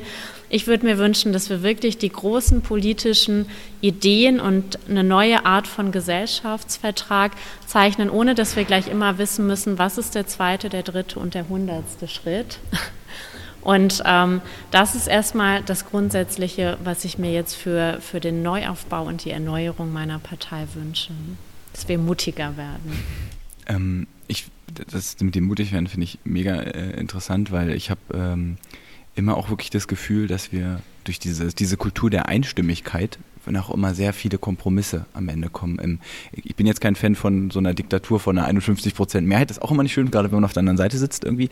Aber da, da, da steckt so viel drin, dass man sich eigentlich wirklich nicht nicht traut, äh, daran zu gehen. Und was ich ganz witzig finde, ist, dass die SPD, glaube ich, erst in den letzten sechs Monaten wieder gemerkt hat, dass die Bildzeitung nicht unser Freund ist. Also rund um die Noroko-Bewegung ist mir das ein bisschen aufgefallen, dass alle sich auf einmal über die Bildzeitung aufgeregt haben. Dann dachte ich mir so, ja, aber die ist doch immer gegen uns. Also, ähm, dass da auch, glaube ich, äh, glaube ich, gerade Sozialdemokratinnen und Sozialdemokraten manchmal ein bisschen zu viel nach der Liebe von allen äh, suchen, anstatt zu sagen, ey, das ist jetzt unser Konzept und wenn die CDU es scheiße findet, ist es halt so. Ähm, genau. Sondern da ist viel, viel Kompromissbereitschaft drin.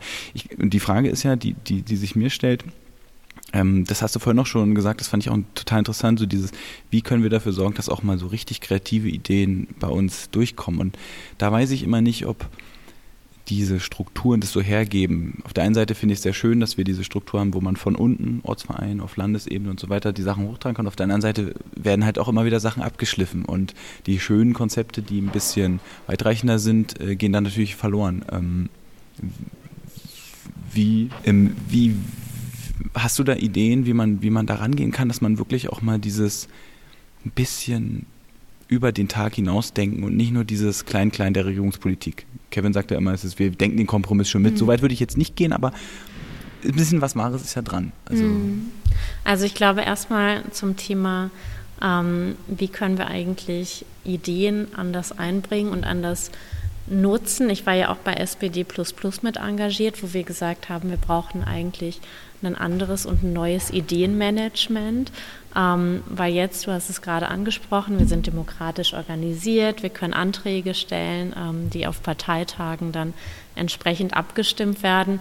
Aber was ist mit den ganzen Ideen dazwischen? Was ist vielleicht auch mit den Ideen, aus denen sich nicht als erstes ein Antrag machen lässt? Also ich fände es schon gut, wenn wir da zum Beispiel auch digitale Tools nutzen, dass man immer und jederzeit die besten Ideen in unsere Partei einspeisen, aber auch bis zur Parteispitze bringen kann und dass es dann auch einen Anlass gibt, sich wirklich auch ernsthaft damit auseinanderzusetzen, weil ich erlebe so viele, gerade auch neue Genossinnen und Genossen, die unglaublich tolle Ideen haben, aber die vielleicht auch gar nicht so in den Strukturen organisiert sind und die sich dann fragen, wie kann ich, wie bringe ich das eigentlich dahin, dass die Partei sich auch damit beschäftigt. Und ich glaube, da war das ein ziemlich guter Punkt. Und zum Thema Kompromisse, ich bin vielleicht zu optimistisch, aber ich glaube immer noch daran, dass man die auch in einer großen Koalition, dass man sich da auch erneuern kann, trotz der Kompromisse, die man in der Regierungsarbeit einbringen muss. Aber für mich bedeutet das eben auch, dass unsere Ministerinnen und Minister sich an manchen Stellen vielleicht auch anders als in der Vergangenheit dann eben doch nicht auf jeden Kompromiss einlassen und dass wir darüber hinaus eine klare Profilbildung auf der Ebene der Partei haben, wo wir auch ganz stark über das hinausdenken, was wir im Koalitionsvertrag wiederfinden, weil wenn wir das nicht tun, dann werden wir, glaube ich, die 20 Prozent auch in Zukunft nicht erreichen. Und eigentlich wollen wir ja mindestens die 30 Prozent. Oder 40. Erreichen. Genau. Äh, weil eigentlich will man alleine regieren. Ähm, ähm, hm, diesen, diesen, diesen Widerspruch zwischen Regierung, also GroKo und Erneuerung, ich, ich bin da eigentlich auch, ich glaube ich glaub auch, dass es grundsätzlich eigentlich möglich ist. Ähm, das ist vor allem eine Frage der der Veranstaltungsformate. Mhm. Wir können ja gleich noch über Disrupt reden, ähm, aber dass es da so eine Idee gibt, auch eine, eine Parteitage sind, die mutig genug sind, sich mal einen Themenblock zu nehmen und mal vielleicht auf vier, fünf Grußworte verzichtet und dann sagt, wir machen drei Stunden Debatte dazu, zu diesem Thema. Und ihr wisst es ein halbes Jahr vorher und wir machen das dann, dass es da möglich ist. Was ich, was ich kritisch oder was ich problematisch finde daran ist natürlich, sehen wir jetzt gerade an Debatte Schwarze Null war jetzt, die SPD und die Jusos haben ja auf dem Parteitag gesagt, wir wollen es abschaffen. Hat keine Mehrheit gefunden oder wurde vertagt oder was weiß ich. Ähm, nichtsdestotrotz war klar, die SPD diskutiert über die Frage der Investition. Ähm, und dann kam natürlich Olaf Scholz, der gesagt ja, aber in der Regierung haben wir festgelegt, dass wir es einhalten. Und da stürzen sich natürlich alle gleich wieder drauf auf diesen Widerspruch. Mhm. Ähm, und ich Beispiel. und ja und oder auch bei Hartz IV war es auch so, bei der Hubertus Heil glaube ich ganz gut war im Umgang, mhm. weil er ja gesagt hat, solidarisch Grundeinkommen können wir mal reden, Hartz IV, ja, mal sehen und so. Also der war da offener. Ähm, nichtsdestotrotz wird natürlich auch, wenn wir als Partei äh, Beschlüsse fassen, beispielsweise wir, wir beschließen an bestimmten Haltelinien das Sozialsystem umzubauen. Ja, wird ja immer gesagt, ja, warum macht ihr es dann nicht in der Regierung? Also ich glaube, das, das wird spannend ähm, und schwierig. Ähm, du hast es ja vielleicht erlebt, also Familienpolitik ist zumindest in Berlin auch immer wieder ein, ein Bereich, der sehr gern auch diskutiert auf dem Parteitag, wo viel beschlossen wird, was mhm. man mal dieses, jenes ändern. Ähm, wie hast du das auch erlebt, dass man in den Jahren, in denen du da sozusagen exekutiv in der Verantwortung warst, dass da Beschlüsse gefasst, wo du gesagt hast, ja Leute, ich finde es auch gut, aber es funktioniert einfach gerade nicht. Und wie, aus deiner Erfahrung heraus, wie kann man damit irgendwie umgehen, dass das funktioniert? Also ich habe es nie so erlebt, dass das dann heißt, ich muss das sofort umsetzen, mhm. ähm, sondern ich habe es immer so erlebt und das habe ich dann auch als Ministerin genutzt, um aufzuzeigen, wo wir in der Familienpolitik eigentlich hinwollen. Und da mhm. fällt mir jetzt tatsächlich auch nichts ein, wo ich irgendwie mal gedacht hätte, das ist jetzt totaler Quatsch oder Nonsens mhm. so. Also da fand ich fast alle Ideen, die da eingespeist sind, wirklich konstruktiv und habe bei fast allen auch gedacht, ähm, genau so muss sich Familienpolitik in Zukunft entwickeln. Und das Beispiel, was du gerade von Hubi Heil genannt hast, nämlich mit Hartz IV oder solidarisches Grundeinkommen oder wie auch immer, das zeigt ja ganz gut, wie es dann auch funktionieren kann, weil das ist ja etwas, was wir in einer Partei und ich finde auch in einer Gesellschaft ja erstmal breit diskutieren müssen. Da haben wir ja jetzt noch kein fertiges Konzept, wo wir mhm. sagen können, Mist, das steht zwar jetzt anders im Koalitionsvertrag, aber wir wissen schon ganz konkret, ähm, wie das jetzt eigentlich umgesetzt wird und das können wir jetzt nicht machen, weil es steht da nicht drin. Das heißt, ähm, das, was jetzt an, an Entwicklungen kommt, ich glaube, das ist es schon wert, so diskutiert zu werden, dass wir in einem zweiten Schritt dann gucken, wie können wir das auch wirklich umsetzen. Und wenn wir ehrlich sind, ähm, dann funktioniert auch das nicht in einem halben Jahr. Und dann sollte das doch vielleicht der Punkt sein, der im nächsten Wahlprogramm steht, wo wir aber auch schon vorher mit an die Öffentlichkeit können und sagen, da wollen wir hin, das ist unser Ziel. Und was sagt ihr eigentlich dazu? Also ich glaube, dass sich das an vielen Stellen gar nicht so stark widerspricht, wie man manchmal glaubt. Hm. Was mir dazu noch einfällt, ähm, diese, dieser Umgang mit Kritik, jetzt ist es ein bisschen assoziativ der Gedanke vielleicht, deswegen nehme ich kurz mit. Was ich was ich spannend finde oder interessant oder fragen würde, ist, der, gibt es so einen Generationen-Gap, äh, in der Partei im Umgang mit solchen Fragen, also mit Widerspruch, mit auch Partizipation. Ich habe das Gefühl, wir sind beide jetzt, wir sind beide ein bisschen jünger, glaube ich, auch für den Durchschnitt der Amtsträger und auch der Leute, die Verantwortung tragen. Ähm, und ich habe manchmal das Gefühl, da gibt es ein ganz komisches Verhältnis zu Kritik. Da gibt es eine ältere Generation, die sagen, nee, also sowas geht überhaupt nicht, ich bin hier Minister und lasst mich mal in Ruhe und äh, ihr könnt gerne darüber diskutieren, aber pff, fasst mich nicht an. Während ich wiederum andere sehe, da würde ich jetzt auch noch Hubertus Heil mit dazu zählen, der vielleicht eine ein bisschen andere Sozialisation schon hat und einfach mit sowas anders umgeht. Ähm, hast du da, würdest du das teilen oder würdest du sagen, das ist eigentlich egal vom Alter, sondern es gibt solche und solche? Ähm, ja, ich glaube auch nicht unbedingt, dass es vom Alter abhängt. Ich habe manchmal bei Politikern erlebt, dass wenn die schon sehr lange in der Politik sind, dass sie dann tatsächlich aufgrund der Erfahrung wahrscheinlich glauben, irgendwie, sie müssten das jetzt nicht mehr haben und sie brauchen den Gedanken nicht, dass man sich an Kritik ja auch weiterentwickeln kann. Und gleichzeitig ist es ja auch schwierig, weil in einer Partei wird immer viel kritisch mhm. über Menschen geredet und es gibt eigentlich wenig, die einem mal direkt etwas Konstruktives sagen. Mhm. Und ich glaube, man muss erstmal ganz stark diese beiden Sachen auseinander dividieren und diejenigen, die es nicht gut meinen, wo man sich nicht dran weiterentwickeln kann, das muss, dafür muss man sich gedanklich trennen und diejenigen, die einem konstruktiv sagen, was man besser machen kann, das muss man wirklich nutzen. Das gilt auch für die Pressearbeit. Ich habe nicht gleich immer jeden schlechten Artikel weggelegt und gesagt, so ein Mist, was schreiben die da, sondern ich habe auch geschaut, wo haben die denn vielleicht recht und ähm, wie kann ich das nächstes Mal vielleicht ändern oder diese Gedanken aufnehmen. Und sich das zu erhalten über längere Zeit das ist, glaube ich, nicht wirklich leicht. Und ich hatte auch so einen kleinen Kreis von Leuten, wo ich gesagt habe, bitte sagt mir, wenn euch was nicht passt. Gerade bei meinem, mit meinem persönlichen Referenten war das so. Und er hat es immer gemacht. Und am ersten Moment habe ich immer gesagt, Jörg, das stimmt doch jetzt überhaupt nicht und das ist doch eigentlich ganz anders. Und fünf Minuten später bin ich aber immer zu ihm gegangen und habe gesagt, Jörg, tausend Dank, dass du das gesagt hast und bitte hör nie auf damit, weil das ist so wichtig. Und ich glaube, dass es auch viel mit der Sozialisation zu tun hat, wie du sagst. Und deshalb brauchen wir, glaube ich, insgesamt eine komplett andere Feedback-Kultur. Mhm. Auch da können wir uns von manchen Startups, was ich da gesehen habe, und von manchen New Work-Themen auch wirklich was abgucken, weil Feedback und Kritik sind so unglaublich wichtig, weil es ja auch immer um die Weiterentwicklung der gesamten Partei geht.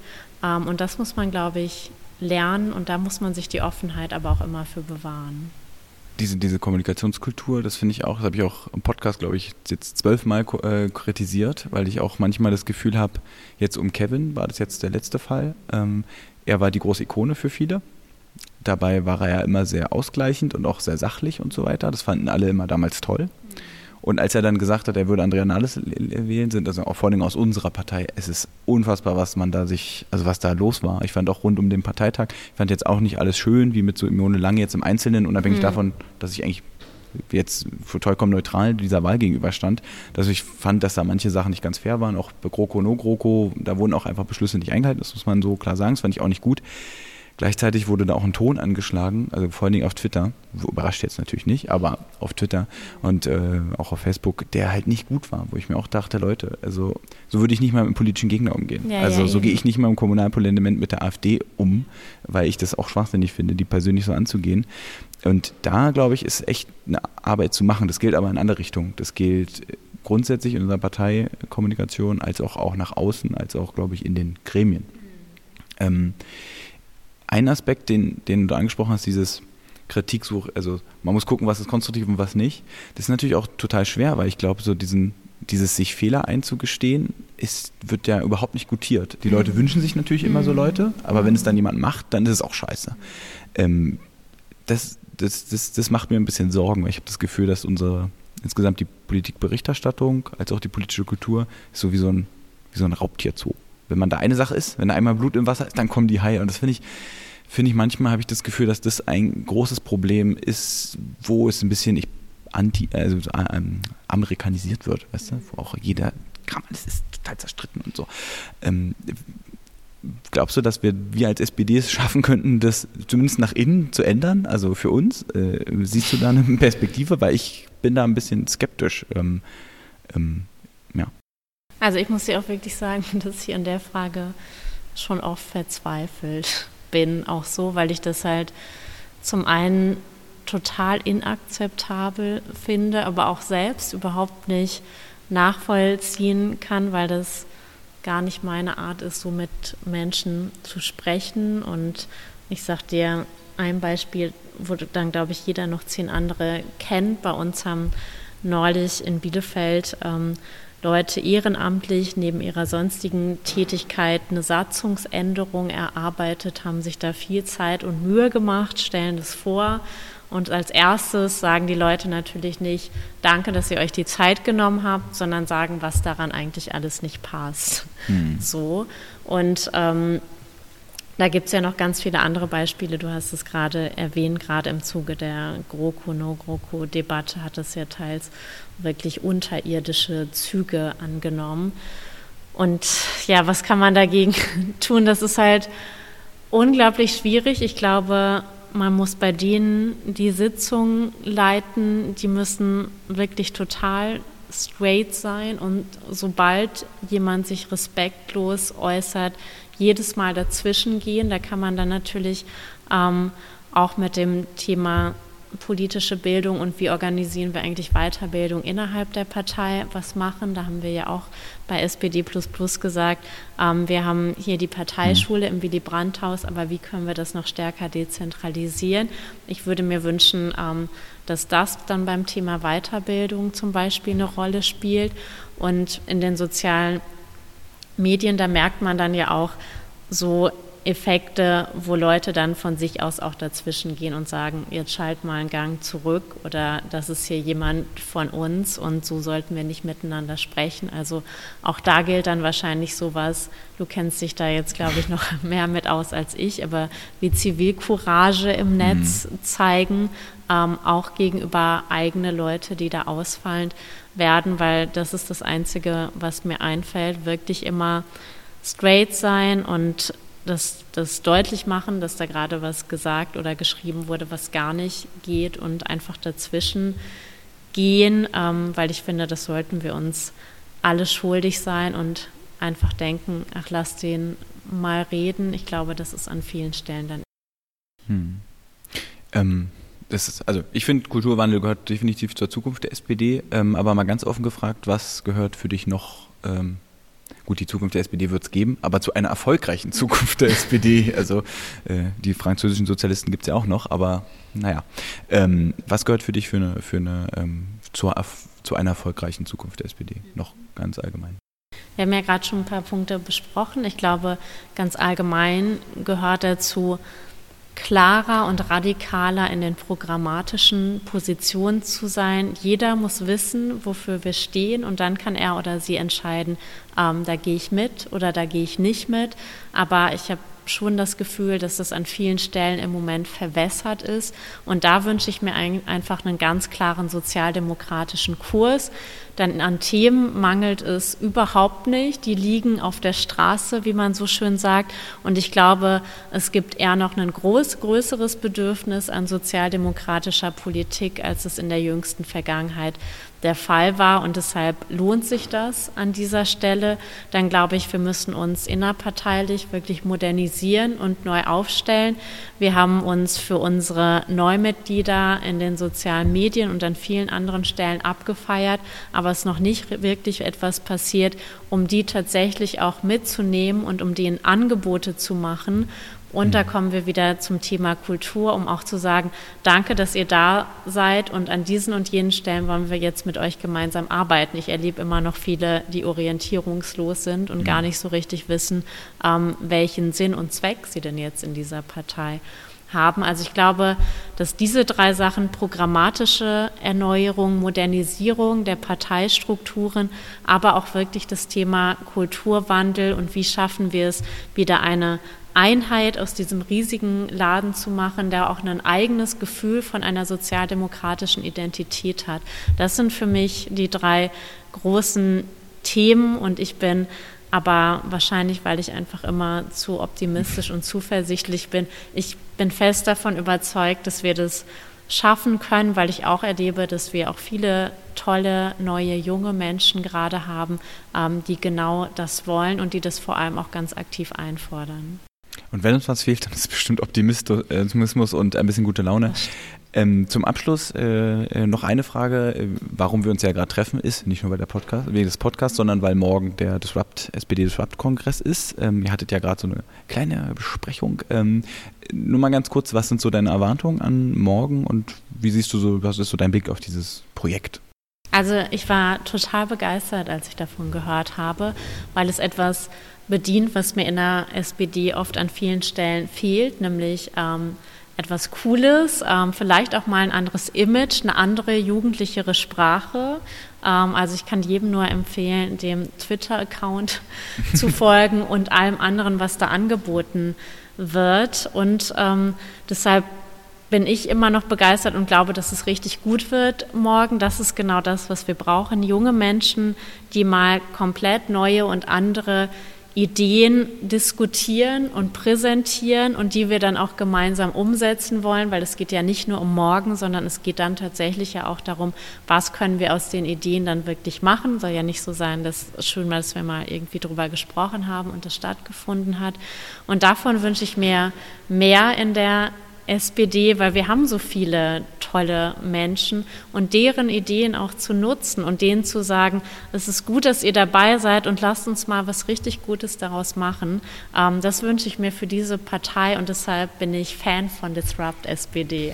Fan und Impact Team. Nur eine noch Nachfrage. Impact Team, wie ist denn eure Rolle da morgen? Also für euch, das hatte Tanja im Podcast ja schon gesagt, ist so ein bisschen wie bei der Höhe des Löwen. Es gibt dann so ein Jury-Impact-Team. ähm, wie, wie wird dann dein Tag morgen sein? Du, nimmst noch an den Workshops teilweise teil oder kriegt ihr am Ende erst alles präsentiert und müsst dann euch entscheiden, wie ihr es findet? Oder wie wird das morgen ablaufen für euch? Genau, also wir sind in der Jury und ähm, eben haben schon einige gesagt, dass sie auch nicht nur dann zur Entscheidung kommen wollen, wenn die Pitches sind, sondern dass sie auch schon vorher ähm, dabei sein wollen, wenn die Workshops halt stattfinden, um auch zu gucken, wie ist eigentlich die Stimmung, wie arbeiten die zusammen, wie entstehen irgendwie die Ideen. Und ähm, da werden wir uns alle bemühen, dann möglichst früh mit dabei zu sein. Und dann bin ich halt total gespannt auf die Pitches, auch wie die sich da präsentieren. Und dann dürfen wir halt als Jury noch die eine oder andere Frage stellen und werden uns dann in ein Hinterzimmer zurück. Verdammte Hinterzimmerpolitik. da ist sie wieder. Ziehen, genau. Aber dieses Mal zu einem richtig guten Zweck, um dann natürlich diejenigen bekannt zu geben und, auf die, und uns auf diejenigen zu einigen, ähm, die das morgen gewinnen werden. Und dann bin ich sehr gespannt, ähm, wie wir das Ganze auch umsetzen können und wie die SPD hoffentlich als Ganzes davon profitieren wird. Ja, äh, es gab ja irgendwie vor zwei Wochen, Montag, so ein wo alle Initiativen eingeladen wurden. Mhm. Da hat ja Lars Klingbeil schon gesagt, dass er SPD das ein bisschen zu radikal findet. Vielleicht gar nicht schlecht. ähm, äh, genau. äh, dann Beste so ein bisschen, genau, genau, ein bisschen übers Ziel hinausschießen und dann zu gucken, ähm, dass man auch ein bisschen Aufmerksamkeit bekommt.